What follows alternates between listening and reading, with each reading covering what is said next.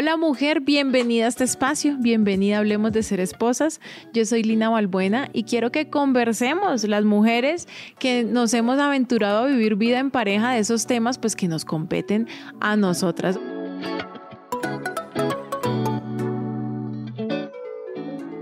Hola mujer, yo soy Lina Balbuena y esto es Hablemos de ser esposas. Este es un espacio creado para que todas las mujeres que hemos decidido hacer vida en pareja, pues podamos aprender las unas de las otras, podamos desahogarnos, podamos conocernos y darnos cuenta que no estamos solos en esta lucha.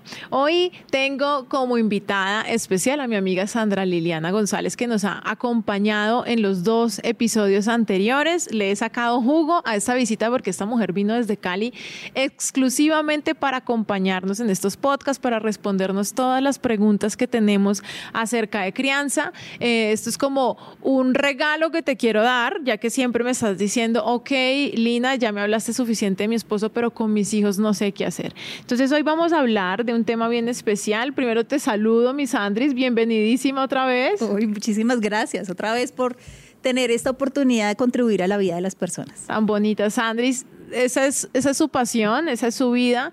Eh, todo el tiempo está trabajando y está estudiando y está preparándose y actualizándose para poder ayudar desde niños con trastornos muy fuertes o con autismos hasta familias que simplemente no saben qué colegio escoger para sus hijos. Así que recomendadísima. Esta mujer la encuentran en Instagram como arroba lilineuro, eh, pues para si están interesados.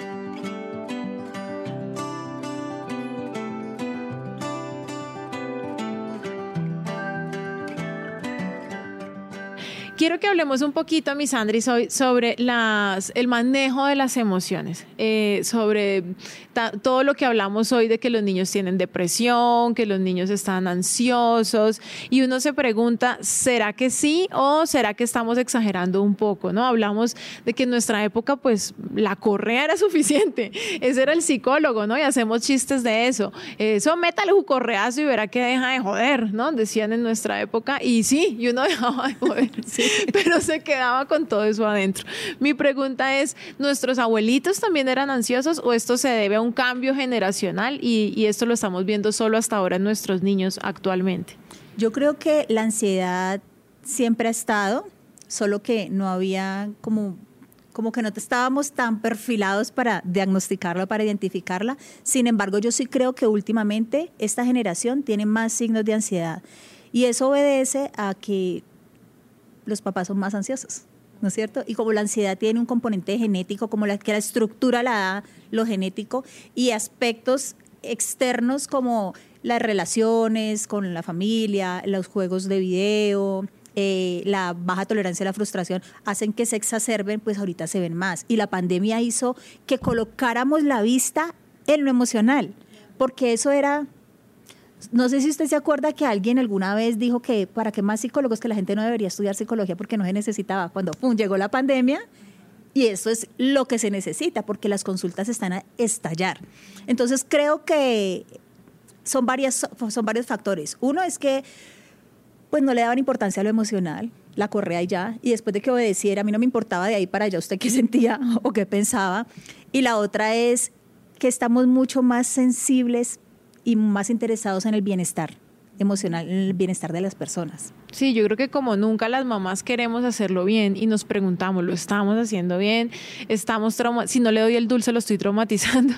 queremos eh, pues que nuestros hijos tengan todas las herramientas que de pronto nosotros no tuvimos y que hoy en día están pues mucho más a disposición. Pero a uno le da un poquito de miedo eh, pues que le digan que su hijo tiene un trastorno o que su hijo sí, no sé, uno quisiera como, ay, no, como, dejemos eso así, algún día crecerá y se le pasará. ¿Tú crees sí? ¿Algún día crece y se le pasa o es mejor eh, investigar? No, no crece y se le pasa. Además, porque yo creo que el objetivo de ser papá es acompañar a los hijos en las buenas y en las malas. Y ellos la están pasando mal. Así no lo manifiesten, tener ansiedad es pasarla mal porque es una angustia por el futuro, porque hay unas respuestas fisiológicas, temblor, angustia, frío, daño de estómago o, orinadera, pues que muestran que la está pasando mal. Lo que pasa es que es esto, y es que eh, cuando el cerebro tiene la percepción de peligro, Digamos que por el desarrollo de la especie estamos diseñados de una forma perfecta y es, anteriormente entonces si había peligro y el peligro era el león que venía a comerte, ¿tú qué hacías? Pues ataque, corra, apuñálelo o huya o quede quieto, haga, haga el que no está ahí. Digamos que eso es adaptativo, pero a lo largo del desarrollo las personas ven peligros donde no los hay, pero no saben que no es un peligro real, ¿no es cierto? Entonces voy a aprender un examen y el cerebro lo interpreta como un peligro real, como si estuviera el león aquí que te va a atacar, activa todo el circuito del estrés, se llena el cerebro de cortisol y el cortisol es, no hay que satanizarlo, el cortisol es una hormona muy importante porque nos mantiene alerta, porque nos permite funcionar, pero exceso de cortisol sí empieza a generar problemas de ansiedad. ¿No es cierto? No te permite pensar porque lo que hace el cortisol es bloquear la corteza cerebral prefrontal, que no te permite pensar ni analizar. Por eso cuando uno está muy ansioso o muy angustiado, dice lo que no debe decir o no le salen palabras o se angustia es porque no puedes pensar. Entonces, ¿qué busca uno? Y es exponer el cerebro de los niños lo que menos pueda a un cortisol excesivo. No a cortisol, porque eso es normal. O sea, la frustración es a cortisol excesivo porque eso empieza a generar cambios a nivel estructural. Se ha demostrado que hay cambios a nivel estructural del cerebro, niños que son expuestos a estrés mucho tiempo. Entonces, niños que son expuestos a estrés mucho tiempo son adolescentes, pues ansiosos. Pues claro, y es que pasa eso. O sea, nosotros fuimos la generación que nos pegaban y uno obedecía por condicionamiento, no porque aprendiéramos, sino porque, ay, por obediencia, por miedo. Y este es el resultado de eso. Antes quedamos bien. Antes estamos bien. Pero por eso nos toca ir a terapia ahora, ¿no? O sea, es muy, em, no sé cómo decirlo, cómico iba a decir, pero no es para nada cómico, que cuando vamos ahora a terapia normalmente vamos a resolver lo que nos pasó de niños vamos a sanar el niño interior, vamos a perdonar a nuestros papás, pues qué bonito hubiera sido no hacer la tarea, digamos, atrasada 20, 30, 40 años después, si es que la hacemos, eh, sino haberla hecho en ese momento de haber podido tener herramientas. Creo que nosotras, por lo menos las mamás, no todas, pero sí muchas, estamos intentando sanarnos nosotros yo, yo pienso que son como unas alas, así que nosotras abrimos grandes y expandemos y no dejamos que ese dolor de atrás llegue a nuestros hijos. Todavía nos alcanza a, a, lastimar, pero estamos dispuestas a sanar nosotras para que ellos sanen y, siento que es un poco la labor, ¿no? La labor actual. Y es una labor consciente, amiga, es que es eso, eso es lo bonito, la conciencia, porque seguramente los papás de nosotros no hicieron eso no porque fueran malos, sino porque no había conciencia de eso. Claro, no se hablaba. de la salud mental, de la emoción. Es verdad, sí, no tenían las herramientas para hacerlo. Lo que sería muy grave es que teniendo nosotras las herramientas, por temor, eh, es como si le dijeran a nuestro hijo que tiene diabetes, ¿cierto? O que tiene un tumor y entonces, no, no, no, no lo llevemos al médico, no le hagamos el tratamiento. O sea, el cerebro también se enferma y está demostrado científicamente. Claro que sí, claro que sí. Y es importante tener en cuenta eso porque con la dualidad mente-cuerpo, ¿no es cierto? Que una cosa era la mente que estaba por allá y el cuerpo acá. Entonces, si a usted le dicen a su hijo, es que él tiene eh, hipotiroidismo y tiene que tomarse una pastica para la tiroides, usted se la da tranquilamente. Pero si le dicen tiene ansiedad y que tiene que tomarse algo para la ansiedad, usted se angustia y usted, no, eso es horrible, sabiendo que es que es un, órgano también, es parte del cuerpo. Yo creo que también ha hecho mucho daño las películas mostrándonos el psiquiátrico como un lugar así espantoso y los loquitos así arrastrándose, o casi que los castigos a los villanos en las películas era meterlos al psiquiátrico y nunca salir de ahí. Entonces, a mí me da miedo llevar a mi hija que simplemente a veces se porta mal y que termine medicada, ¿no?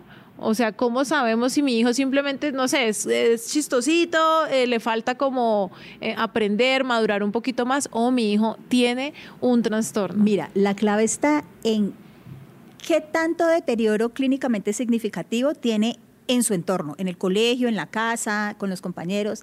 Si de verdad hay mucho ruido y el niño la está pasando muy mal y la verdad la gente alrededor la está pasando muy mal, pues hay que pedir ayuda, ¿no es cierto? Sin embargo, yo digo, siempre hay que pedir ayuda porque es que uno no se la sabe todas y es importante mm, tener clara la visión de otra persona. De pronto eso le alimenta la visión que uno tiene de su hijo.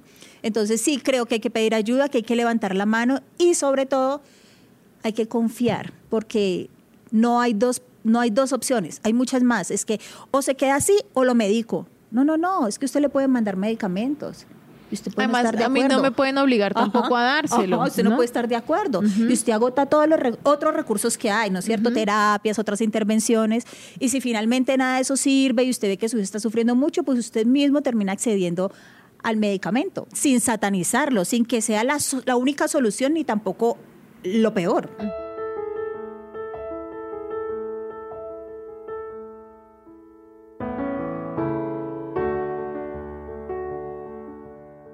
Ese niño que toma medicamento lo va a necesitar toda la vida, va a ser dependiente. Si un día no tiene la pasta, se va a volver loco en la calle o cómo es eso. Mm, eh, No, eh, pero chévere que me preguntes eso, porque muchos papás piensan eso. Por las películas también, Yo pienso eso. Claro, no.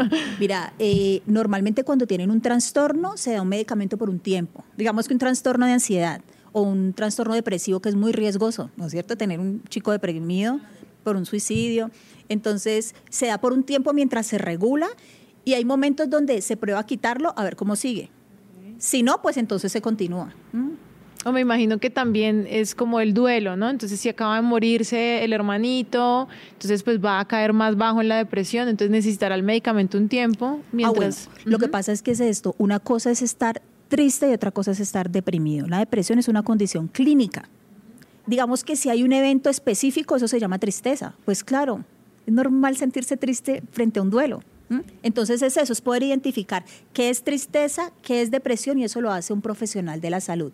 Y otra cosa es que los trastornos, cuando son un trastorno, normalmente son para toda la vida. O sea, si usted tiene un trastorno de ansiedad, usted va a vivir con eso para toda la vida. Ah, o sea, eso no se cura, usted no es- se le va a pasar, Sí. toma la pastillita y se le pasó, no. Ajá, como el autismo. No, pues que eso se va a curar. No, eso es una condición que está a lo largo de la vida y lo que se busca es desarrollar habilidades para que puedan adaptarse más a la, mejor al ambiente. Y habilidades no solo en el paciente, sino en la gente que está alrededor. Yo creo que sería como un hijo ciego ignorar que es ciego, ¿no? Y pues va a ser ciego toda la vida, pero uno lo ignora y que se estrelle contra las paredes, o más bien, desde que son pequeñitos, pues empezamos a adecuar la casa, ¿no? Empezamos a aprender todos el tema de los sonidos, para enseñarle también a él que sea independiente. Me imagino que lo mismo sucede con este tipo de enfermedades ya. eh, Es, de- es exactamente la diferencia es que el ciego usted puede darse cuenta que no ve, como el que se parte la mano, pero como es algo mental, no se ve. Entonces la gente dice, ponga de su parte, eso es cuento suyo, usted que tiene todo en la vida. Pues resulta que es que es una enfermedad mental. Y Usted tiene iPhone y está, está triste. La enfermedad tiene mental no comida, se ve. tiene ropa. Yo le digo eso a veces a mis hijas, se me sale así mi mamá y mi abuela, ¿no? Pero si tiene todo para ser feliz, ¿por qué se pone así? Porque se rompió su color favorito. Y la otra es ese, esa necesidad de padres que tenemos los que tienen los padres de que sus hijos estén siempre felices. No, está bien que no estén felices. Es parte de la vida. ¿Sabes qué descubrí yo? Que, bueno, ya a medida que vamos avanzando en estos episodios me voy volviendo más caleña.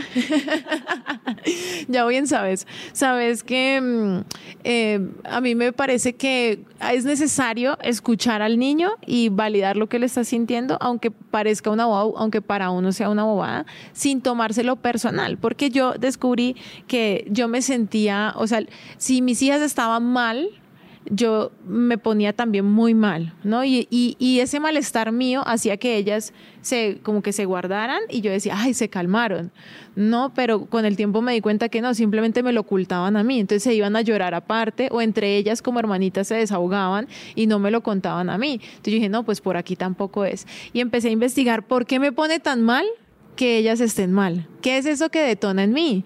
Y me di cuenta que lo que detonaba era un gran temor a ser una mala mamá a, a hacerlo mal, o sea, que me quede mal hecha la tarea. Entonces yo decía, si me queda mal hecho esto, estamos en graves problemas. Entonces, si ellas están mal, dice, estoy dando todo por ser una buena mamá y para ti no es suficiente. Y es ahí donde se chocan esos dos mundos emocionales. Me imagino que tú en consulta tienes que trabajar ese mundo emocional del niño, pero también el del papá. ¿Cuál es más fácil? El del niño. Sabía que me ibas a decir eso. Claro, además porque son exigencias autoimpuestas, ¿no? Que ser buena es, mis hijos tienen que estar perfectos, arreglados, felices, con la sonrisa Pepsoden, y resulta que no. No, porque es que no hay emociones buenas ni malas. Si está triste, llorando está bien, eso es parte de la vida y uno no llora ni está triste 24/7, uno está triste un rato y después otra vez se alegre, después otra vez se entristece, es como eso, como aprender a fluir y la otra es, usted no es responsable de lo que su hijo siente. Usted es responsable de lo que usted siente, no de lo que su hijo siente. Usted puede acompañarlo. Tremendo, porque yo he ido aprendiendo eso con las amigas o con las personas que me rodean y con mi esposo, digamos que se lo enseño mucho a las mujeres, lo estoy aprendiendo y lo estoy enseñando, ¿no? O sea, tú no puedes hacer que tu esposo haga o deje de hacer o sienta o deja de sentir, pero tú sí puedes eh, manejar cómo te sientes tú con eso que él hace. Pero con el hijo, como está chiquito y se supone... mi hijo. Claro.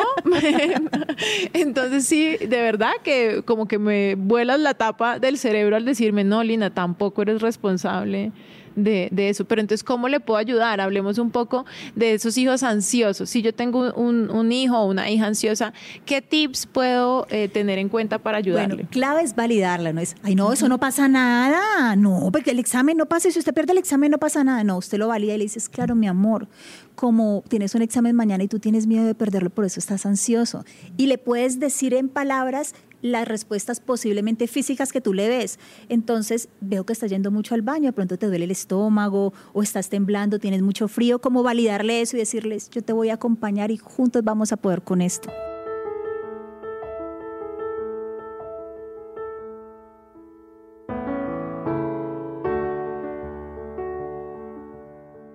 Sirve preguntarle también eh, cuál es tu peor temor o sea, ¿qué es lo peor que puede pasar? Eso es muy útil, pero no en el momento de la crisis. Porque en el momento de la crisis se cierra toda posibilidad de pensar lo que te decía el cortisol en el lóbulo frontal. No, no puedes pensar ni relativizar, pero esa es una estrategia de la, de la terapia racional emotiva y es que es lo peor que puede pasar. Cuando está más tranquilo, además porque esa es una forma de pensar muy útil para todo, para todos. Entonces, es, ¿qué es lo peor que te puede pasar? No, pues que, que yo pierda el año listo, digamos que pues por un examen uno no pierde el año, pero digamos que sí. ¿Y qué, qué es lo terrible de perder el año? No, pues que me van a matar, porque siempre dicen eso, mis papás me van a matar. No, pues en realidad te van a matar. No, pues no, ¿no es cierto? Entonces es aterrizarlo desde la conciencia del pensamiento, es muy útil, solo que no en el momento de la angustia, de la crisis, porque en ese momento no hay forma de, de pensar. Pero después es una excelente estrategia. Otra estrategia es que ellos se sientan acompañados, no que se sientan raros, como que yo no, y, tampoco protegidos. Es yo te acompaño, yo estoy aquí, tú vas a poder con eso y yo te voy a acompañar. Tú vas a poder con esto. Otra estrategia súper guau, que es lo non plus ultra, es la respiración, que la tenemos todo el tiempo con nosotros, pero la usamos muy poco. Entonces, hay un tipo de respiración que lo que hace es unos canales sensoriales los activa para que se disminuya el nivel de estrés. Y es que tú inhalas en un tiempo, sostienes y exhalas en el doble del tiempo del que inhalas. Vamos a hacer un ejemplo. Entonces yo respiro en cuatro tiempos. Sostengo y lo suelto en ocho. Ah, ok. Ay, ya me dio angustia. lo suelto en ocho. Eso lo que hace es inmediatamente disminuirla. Disminuye la angustia, te tranquiliza. Además porque estás centrado también en el conteo, ¿no? Eso tiene, tiene varias aristas. Y ahí lo que tú haces es obligar a tu cuerpo, o sea, fisiológicamente tu cuerpo empieza a desactivarse para no estar ansioso y poder pensar. Entonces, respirar, validar y poder darle al niño la posibilidad de que, que encuentre qué le puede servir porque lo que me sirve a mí no necesariamente le sirve al otro. O entre hermanitos. Ajá, entonces a veces, a veces a mí me sirve comerme un helado. Otras veces no quiero helado ni nada, quiero dormir. Otras veces me sirve tomarme un vaso con agua.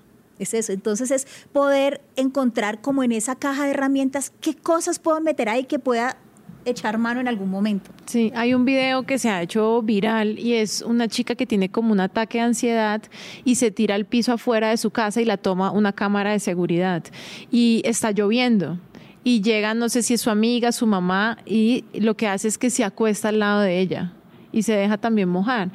Y entonces decían que eso era lo que hay que hacer. Yo decía, yo la hubiera cogido. La levanto del pelo. La levanto del pelo, la subo al carro, llama a todo el mundo, ¿no? 123, 911, por favor. Y hago eh, eh, algo mayor. Y creo que eso es un error que cometemos mucho las mamás y en general, pues los papás. Y es que de algo que era pequeñito para el niño, nosotros lo hacemos enorme. Pero ¿sabes por qué? Es porque nos cuesta trabajo lidiar con lo emocional. Digamos que si se cae, uno sabe que no, sacuda, se para y que no pasó nada. Pero como es lo emocional, eso nos abruma tanto que por eso lo volvemos tan grande. Y es tan sencillo que es estar ahí y permitirle ser. permitirle vivir su ansiedad o su tristeza o su rabia, es solo acompañarle, solo estar ahí. Yo no sé si te ha pasado, pero hace poco yo tuve una pérdida muy importante en mi vida y yo no quería nada. O sea, es que nada de lo que me dijeran a mí me podría servir, nada. Pero solo el hecho de que estuviera gente ahí acompañándome o que, o que me escribían, que yo sabía que estaban ahí, eso me daba una paz. Me sentía acompañada. Es eso, uno no necesita que le resuelva nada uno necesita saber es que hay alguien ahí. Y el niño también. Total, mm. más el niño. Entonces, cuando sea el momento, tú puedes preguntarle, ¿te gustaría un abrazo? Hay veces no, no, listo, voy a estar aquí. O a veces sí. Y eso le ayuda al contacto, porque el contacto físico genera una hormona que se llama la oxitocina, que es la que disminuye el cortisol. Pero si el niño quiere, si no quiere, pues más cortisol. Claro. ¿Mm? Me haces pensar en cuando esto pasa en la calle porque cuando tú estás hablando de esto, acompañan y dice, bueno, en la casa el domingo pues yo le dedico toda la tarde y lo escucho y hablamos. Pero si pasa, nos estamos bajando del bus y el niñito entra en ataque de ansiedad que quiere algo y yo le digo que no, entonces le provoca a uno como meterlo al bolso y en la casa hablamos, pero a veces no se puede. Y me hace pensar en algo que quiero compartir y es que cuando yo recuerdo, mm, cuando pequeña, cuando tenía eh, sucesos, no sé, de llorar, hacer berrinche, ir al odontólogo, por ejemplo, para mí era una pesadilla así espantosa. Em, yo no me acuerdo mucho de mi comportamiento, de lo que yo estaba haciendo, sino de lo que pasó alrededor y de la reacción de mis papás. Entonces pienso que, y trato de ponerlo en práctica con mis hijas, y es eh, el tener en cuenta en ese momento que esto ellos lo van a recordar de adultas y qué quiero yo que recuerden de este momento. Entonces, la fácil es métale un calvazo y cógale la mano y jálelo y, vaya. Pero eso es lo que él va a recordar y tristemente es lo que va a repetir con sus hijos el día que le toque. O cómo quiero que mi hijo recuerde, hacer como esa pausa y pensar que esto no es de este momento, sino que va a marcar su vida para siempre. ¿Cómo voy a marcar el cerebro de mi hija hoy? ¿No? Y de paso pues voy sanando el mío. También.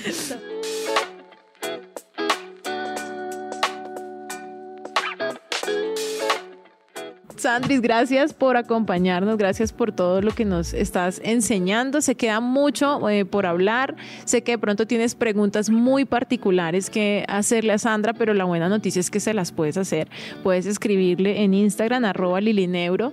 Eh, me puedes escribir a mí también en Hablemos de Ser Esposas, arroba Lina Valbuena, la primera con B grande y la segunda con V. Y bueno, mujer, aquí eres siempre bienvenida. Aquí no estamos ni para juzgarnos, ni para darnos palos, sino al contrario para aprender las unas de las otras. Entonces, lo que siempre te digo, no te aguantes ni te divorcies. Hay otro camino.